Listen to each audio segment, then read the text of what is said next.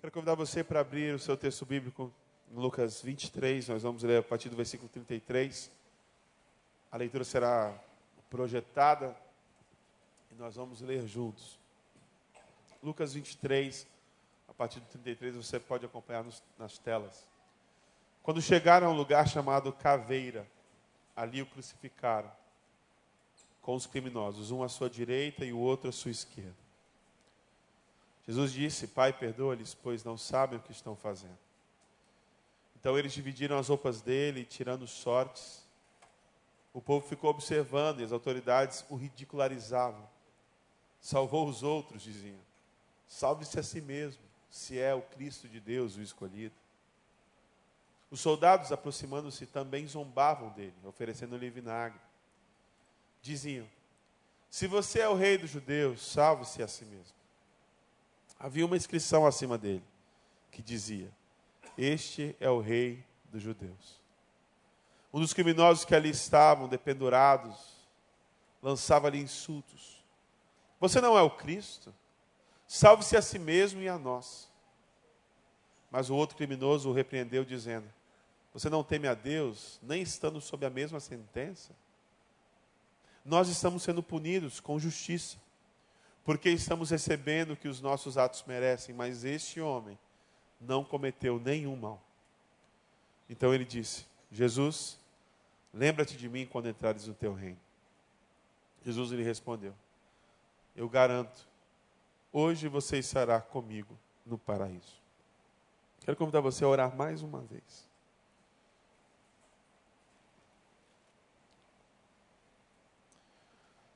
Pai, muito obrigado pela história da redenção. Muito obrigado pela cruz que nos liberta. Muito obrigado pelo sacrifício do teu filho Jesus. Pela graça que nos alcançou, mesmo nós não merecendo nada. Nós te louvamos, Senhor. E nós te pedimos que no nome de Jesus a tua palavra que é tão poderosa penetre profundamente aos nossos corações, trazendo luz onde está escuro e mudança onde nós precisamos mais ser mudados. E por graça e por misericórdia, usa o teu servo que aqui se coloca ao teu dispor. E é no nome de Jesus que nós oramos. Amém. Aqui nós temos a cena da crucificação. A crucificação é o emblema da dor é a dor máxima. É a maior dor que a história já viu. Porque em Jesus estava colocada não apenas a dor dos açoites que lhe, que lhe era imposto. Em Jesus não estava sendo colocada apenas uma coroa de espinhos. Em Jesus não estava sendo colocado apenas uma sentença. Em Jesus estava sendo colocada colocado todos os pecados do mundo. É uma dor cósmica, é uma dor existencial, é uma dor de todos nós. E Jesus toma sobre si as nossas dores, conforme profetizou o profeta Isaías. A cruz é o emblema máximo da dor. E eu e você, nós seres humanos, normais que somos, tudo que nós fazemos em nossa vida é no sentido de evitar a dor e a morte.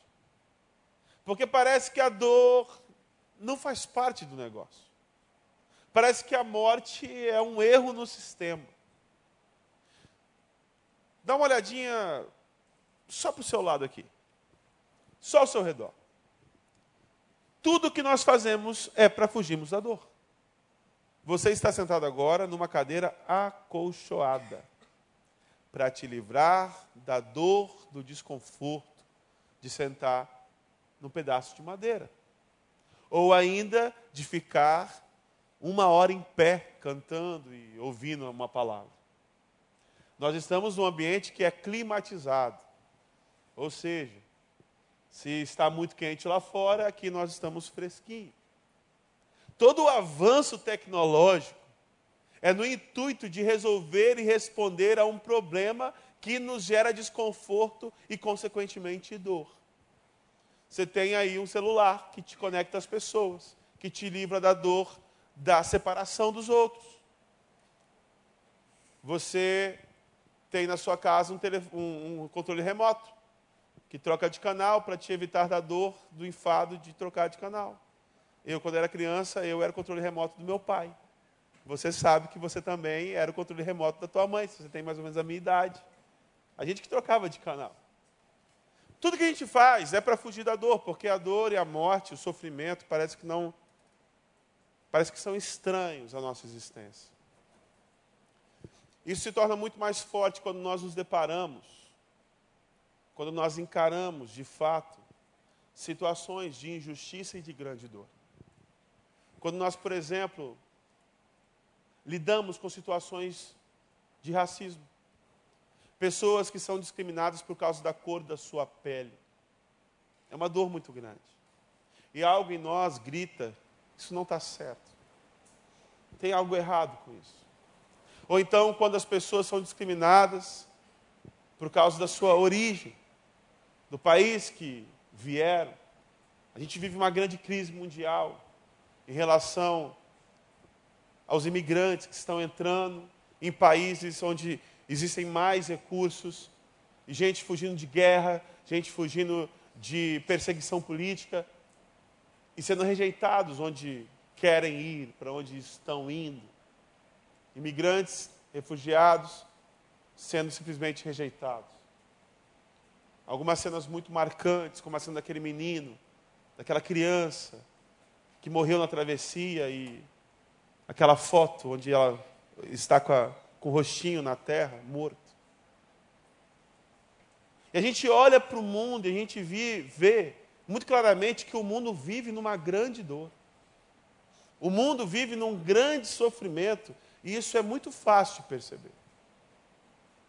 Por onde quer que você olhe, as pessoas estão sofrendo. Estão sofrendo.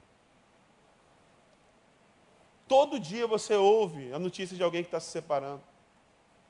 Todo dia você ouve a notícia de alguém que está enfermo. Todo dia você ouve a notícia de alguém que perdeu alguém. Essa semana mesmo, infelizmente, eu tive que ir, eu e tu estivemos lá, mas o pastor Joel e Diego, no enterro de um irmão, do irmão do Wagner Bispo, que toca baixo com a gente muito querido. O irmão dele, de apenas 42 anos de idade, teve um ataque de coração fulminante e morreu. A dor nos cerca.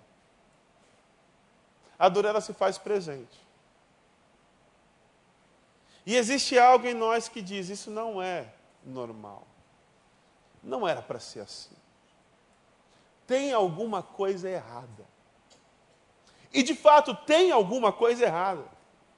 Porque esse sentimento que em nós existe, ele é perfeitamente natural porque nós não fomos criados para isso. Nós não fomos criados para o sofrimento, nós fomos criados para o prazer. No propósito original da criação, não incluía o sofrimento, não incluía a dor. Nós temos uma aversão à morte, porque nós não fomos criados para a morte. Aliás, se você pegar qualquer ser humano em qualquer época da história de qualquer religião, sempre existe essa grande indagação em relação à morte. As grandes perguntas da filosofia são: de onde nós viemos, para que, que nós existimos, para onde nós vamos? Porque nós olhamos para um túmulo, nós olhamos para um caixão, nós olhamos para um defunto e a gente pensa: não pode ser só isso. Isso não pode ser o fim. E essa intuição em nós, ela é verdadeira porque nós não fomos criados para a morte. Nós fomos criados para a vida. Fomos criados para o prazer e fomos criados para a vida. Esse era o propósito original da criação. Mas o pecado bagunçou tudo. O pecado colocou tudo fora do lugar. E a realidade que nós vivemos hoje é que por causa do pecado nós sofremos e nós morremos.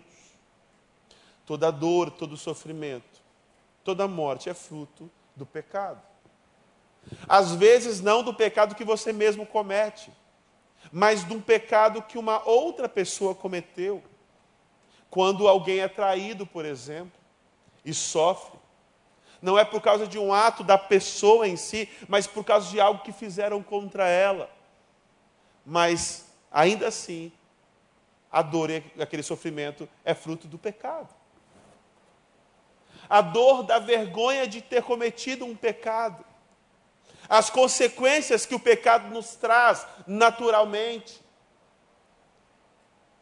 Mas às vezes não é aquilo que cometeram contra nós, nem aquilo que nós cometemos, mas é do pecado e da maldade que está enraizada no mundo.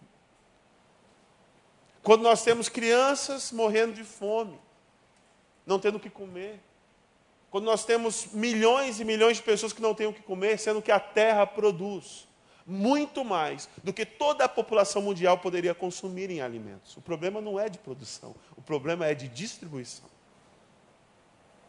Toda dor, todo sofrimento e toda morte, ela é, é fruto do pecado. Porque foi o pecado que desequilibrou tudo. Foi o pecado que colocou tudo fora de ordem. E cá estamos nós, no meio dessa enrascada. E a cruz, a crucificação é o emblema máximo da situação que nós, seres humanos, estamos vivendo. E o que eu queria refletir com você nesta noite é: qual é a nossa resposta diante do sofrimento? O que é que nós fazemos diante do sofrimento? O que é que nós fazemos com as coisas que nós nos deparamos todos os dias? O que é que nós fazemos? Para onde nós vamos? Qual a resposta que nós damos? E ali no Calvário, eu quero convidar você para refletir sobre o Calvário. Nós temos em Jesus e nos ladrões, à sua direita e à sua esquerda, as respostas do ser humano face à questão do sofrimento. Nós temos de um lado alguém mau, alguém que viveu no mundo mal, alguém que se tornou mal e alguém que morreu mal. Alguém que foi perverso até o fim. Alguém que persistiu no pecado, na dor e na morte. É o ladrão à esquerda de Jesus que caçoava dele, que o provocava. Alguém que se rendeu a perversidade do mundo. E esta é a resposta mais comum que nós damos face ao sofrimento e à dor. Nós nos rendemos. Nós nos rendemos. E nessa rendição, existem alguns desdobramentos. E você pode pensar assim, pastor, mas eu, eu não me rendo. Porque eu não sou uma pessoa que me tornei uma pessoa má. E de fato existem aqueles que se rendem de uma forma muito mais escrachada. É aquelas pessoas que olham para o mundo ao seu redor, identificam que vivem no mundo mal e começam a se tornar parte dessa maldade e agentes dessa maldade. É o caso do ladrão. É o caso do ladrão de hoje, é o caso do sequestrador, é o caso do político corrupto. É alguém que olha para o mundo como ele está e enxerga que não tem jeito, não tem esperança, então eu prefiro tirar uma fatia para mim disso aí tudo. Eu vou cuidar dos meus próprios interesses. Eu vou cuidar das minhas coisas, eu vou buscar o meu. E o outro, o outro que se vire. Eu vou atrás do meu. Então a resposta mais comum que nós encontramos é essa resposta, de conformidade e de rendição. Mas não apenas na questão da ação em si, onde eu me torno um com a maldade, e eu começo a me tornar também agentes do mal. Mas nós também temos essa mesma resposta de uma outra forma a rendição, a maldade, quando nós nos calamos, quando nós não fazemos nada, quando nós simplesmente seguimos o nosso caminho. Martin Luther King diz que o que assusta ele não é o grito dos maus, mas é o silêncio dos bons. Porque quando nós nos calamos diante dessas coisas, quando nós não assumimos uma posição, quando nós não fazemos nada, nós estamos automaticamente compactuando para tudo aquilo que acontece. Com a perversidade, com a dor, com o sofrimento. Às vezes você não é aquele que caçoa, mas você é aquele que se cala diante de alguém que está caçoando. Às vezes você não é o ladrão da cruz, que está zombando de Jesus, mas é alguém que está lá embaixo dando aquela risadinha. É alguém que está lá embaixo vendo tudo o que acontece e não se manifestando. São as pessoas que simplesmente desistiram. É a pessoa que olha para as coisas como estão e fala assim: é, isso aí não tem jeito. Se rende. E tal qual o outro que quer tomar parte disso e se aproveitar da situação, também se fecha em si mesmo vivendo uma vida egoísta e simplesmente seguindo o seu caminho. Acaba que são todos iguais. Aqueles que fazem o mal e aqueles que não fazem o bem.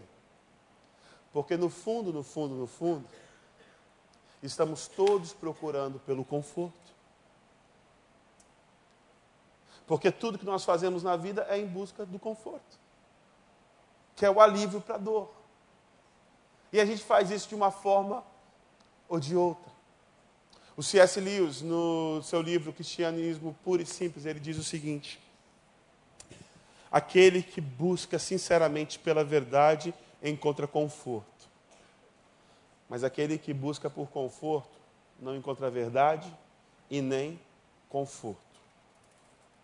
E é por isso que essas pessoas vivem numa busca sem resposta, sem retorno. É como se estivessem enchendo um copo sem fundo. Nunca sacia, nunca sacia. Porque a busca pelo conforto não vem. O conforto nunca vem.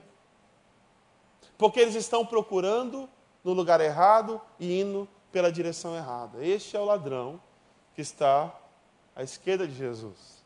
Esta é a resposta de quase todos nós. Mas tem o ladrão da direita. E o ladrão da direita é a resposta que Deus quer que nós tenhamos face às coisas que nós contemplamos. O ladrão da direita de Jesus é alguém que é consciente de si mesmo. Ele vê aquela situação e ele não se cala diante daquela situação. Ele se manifesta. Ele fala: oh, você não está vendo, cara, que nós estamos aqui por causa de erros que nós cometemos e nós estamos recebendo o pagamento das nossas próprias ações. Estamos aqui porque merecemos estar aqui. O ladrão de direita de Jesus, ele reconhece quem ele é: um miserável que merece a morte. Ele não está em negação. Ele sabe quem ele é. Só que o ladrão da esquerda também sabe quem ele é. Mas o ladrão da direita, ele toma uma postura de uma rendição não à maldade do mundo, mas a Jesus. Ele fala para o outro: olha, você não percebe que nós estamos aqui por causa dos nossos erros, mas este que está aí não cometeu erro algum. E ele vira para Jesus e fala assim: Mestre, lembra-te de mim quando entrares no teu reino. A nossa resposta em relação à situação que nós vivemos no mundo precisa ser a mesma resposta deste homem. Em primeiro lugar, entender qual o nosso papel nisso tudo? Entender que nós somos responsáveis por isso tudo também. Entender que nós temos sim parte nessa culpa grande.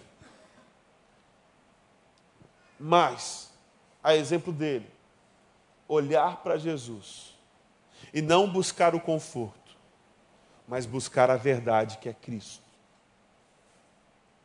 Porque, como C.S. Lewis falou, quem busca a verdade encontra conforto. Mas quem busca conforto não encontra nem conforto nem a verdade. E Jesus dá uma resposta que é simplesmente maravilhosa. Jesus olha para aquele homem à sua direita. E ele fala para aquele homem o seguinte: diante do clamor daquele homem, daquele ladrão, daquela pessoa má e perversa, que durante a sua vida foi uma pessoa ruim, a resposta de Jesus diante daquele clamor não é Olha, você tem agora que cumprir então algumas etapas e vários passos para você alcançar o reino celestial.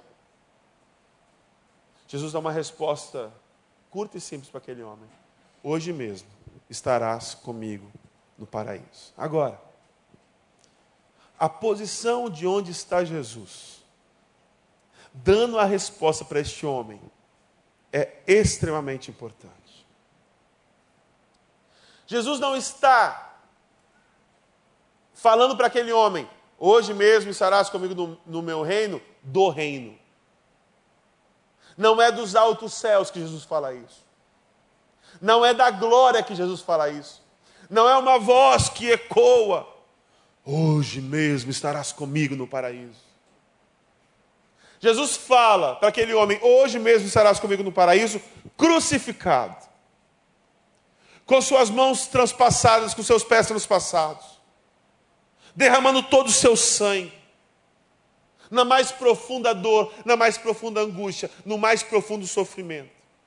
E do sofrimento, Jesus fala para aquele homem: Hoje mesmo estarás comigo no paraíso. Presta bem atenção, meu irmão. Deus não é o Deus que nos isenta da dor e do sofrimento, mas Deus é o Deus que atravessa a dor e o sofrimento conosco. Ele desceu mais altos céus, deixou o seu trono, porque nos viu em nossa condição. E para se conectar conosco, sentiu o que nós sentimos. É por isso que todas as vezes que nós buscamos a esse Deus, em Cristo Jesus, nós encontramos alívio e conforto, porque Ele é o alívio e Ele é o conforto para as nossas almas.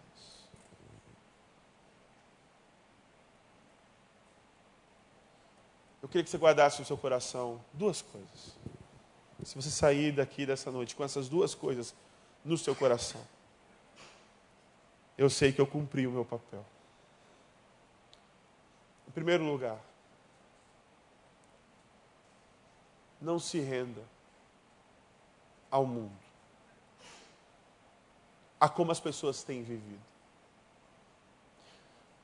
Porque o tempo todo existe uma luta para fazer com que nós nos sujeitemos a isso. Você percebe no texto que todo mundo falava para Jesus a mesma coisa. Todos provocavam Jesus. E a provocação era a mesma.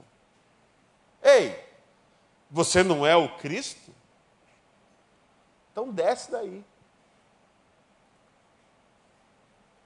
Aí outro chega e fala assim: Você não é o Cristo? Então salva-te a, si, a, ti mesmo. E aí o outro chega e diz: Ué, você não é o Cristo? O que você está fazendo aí crucificado? Desce dessa cruz. Porque o intuito daquelas pessoas era fazer com que Cristo reagisse da mesma forma como estavam agindo com ele. Que Jesus descesse daquela cruz, num espetáculo, e fulminasse todo mundo. Essa era a provocação. E Jesus tinha poder para fazer exatamente isso. Descer daquela cruz e fulminar todo mundo, num instante só. Só que Jesus, como ovelha muda,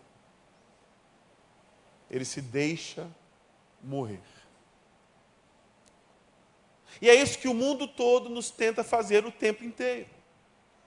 nos provoca, no sentido de obter de nós uma reação que seja proporcional às ações de maldade que tem nos feito. E o mundo que nos convida a combater mal com mal. E aí Jesus fala assim: Pai, perdoa, porque eles não sabem o que fazem. O Cristo na cruz nos ensina a pagar o mal com o bem. Guarde no teu coração isso, não se renda. Não se renda. A busca pelo conforto pessoal. Não se renda à tentação de se safar quando está todo mundo se perdendo. De querer ter para si a salvação sozinho.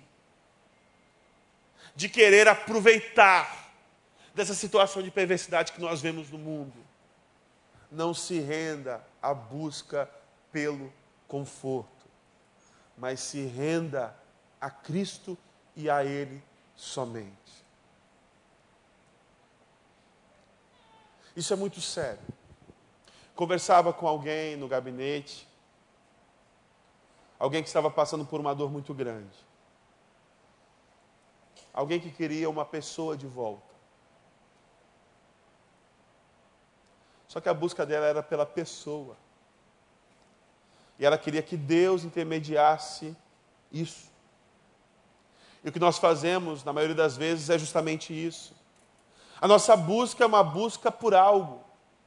E aí, em buscando esse algo, nós vamos a Deus. Porque nós sabemos que Deus pode nos dar aquele algo. Então, a nossa busca última é algo e não Deus.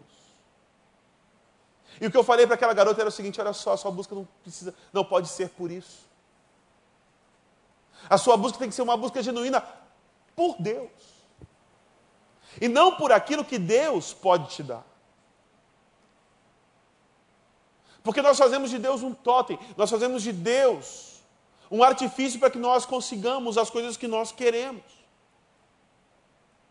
E aí, essa busca por Deus que nós vemos hoje em dia em muitas igrejas não é uma busca por Deus, continua sendo uma busca por conforto.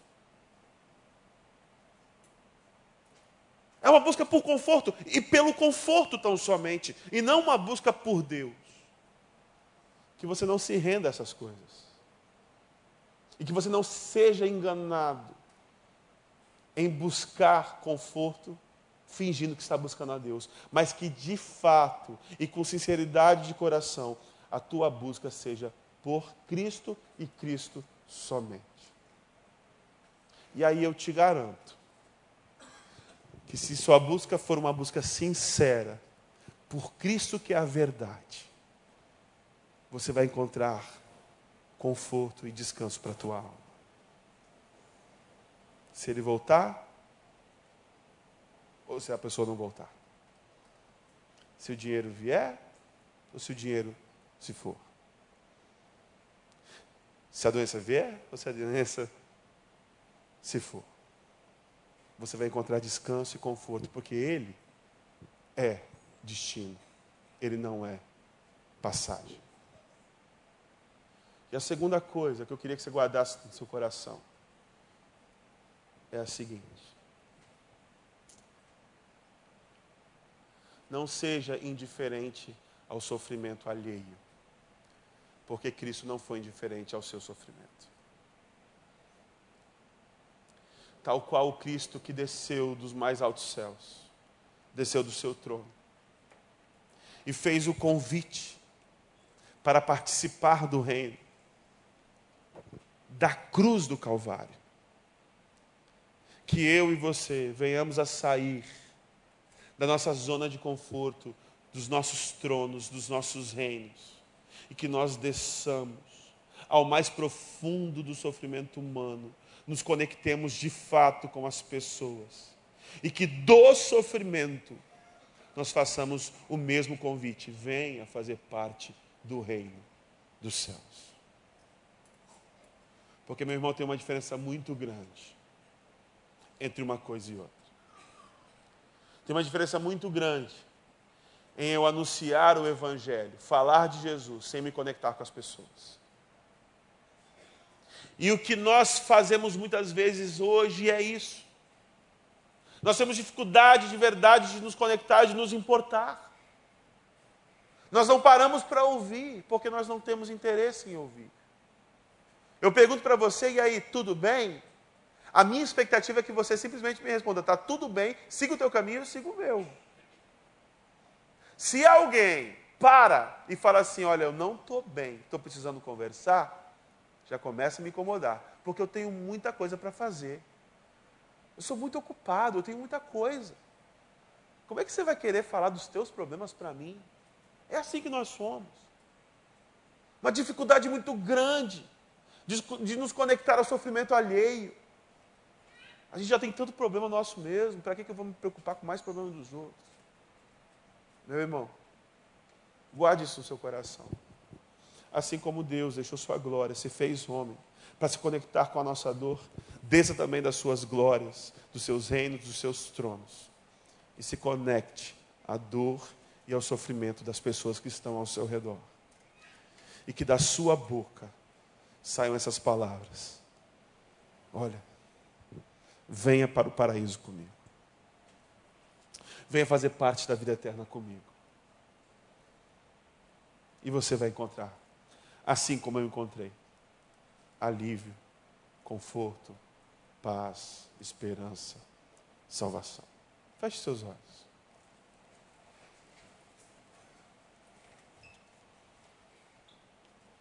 Eu quero que você faça a reflexão.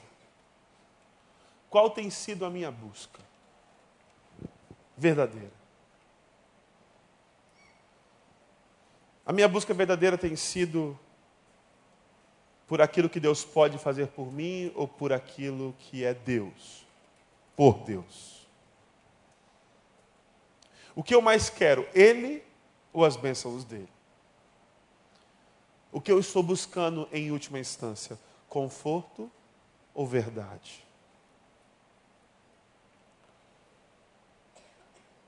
E que o Espírito Santo possa tocar no seu coração, para que a sua busca sincera seja pela verdade, por Cristo que é a verdade.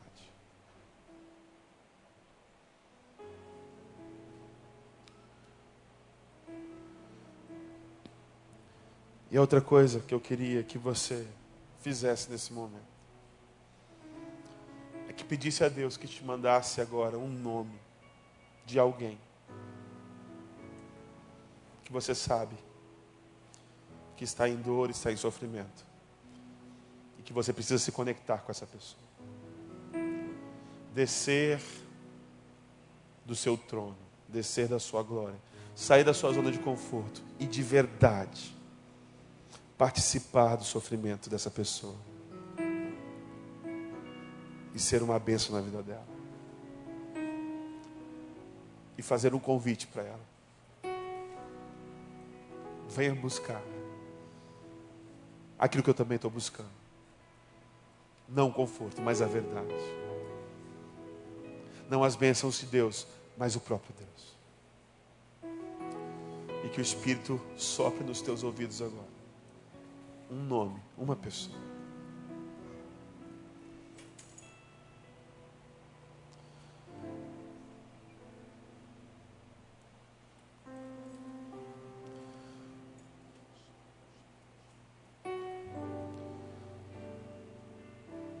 Senhor, nós pedimos que o Senhor fale ao nosso coração.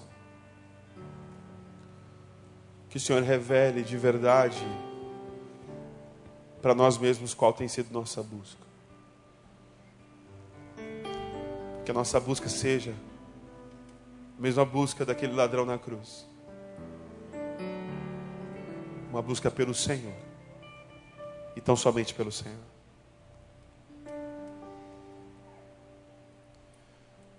E que encontrando o Senhor de verdade, nós venhamos estender essa graça e esse amor àqueles que estão ao nosso redor e precisam de uma palavra tua, de um toque teu. Essa é a nossa oração. É no nome de Jesus que nós oramos.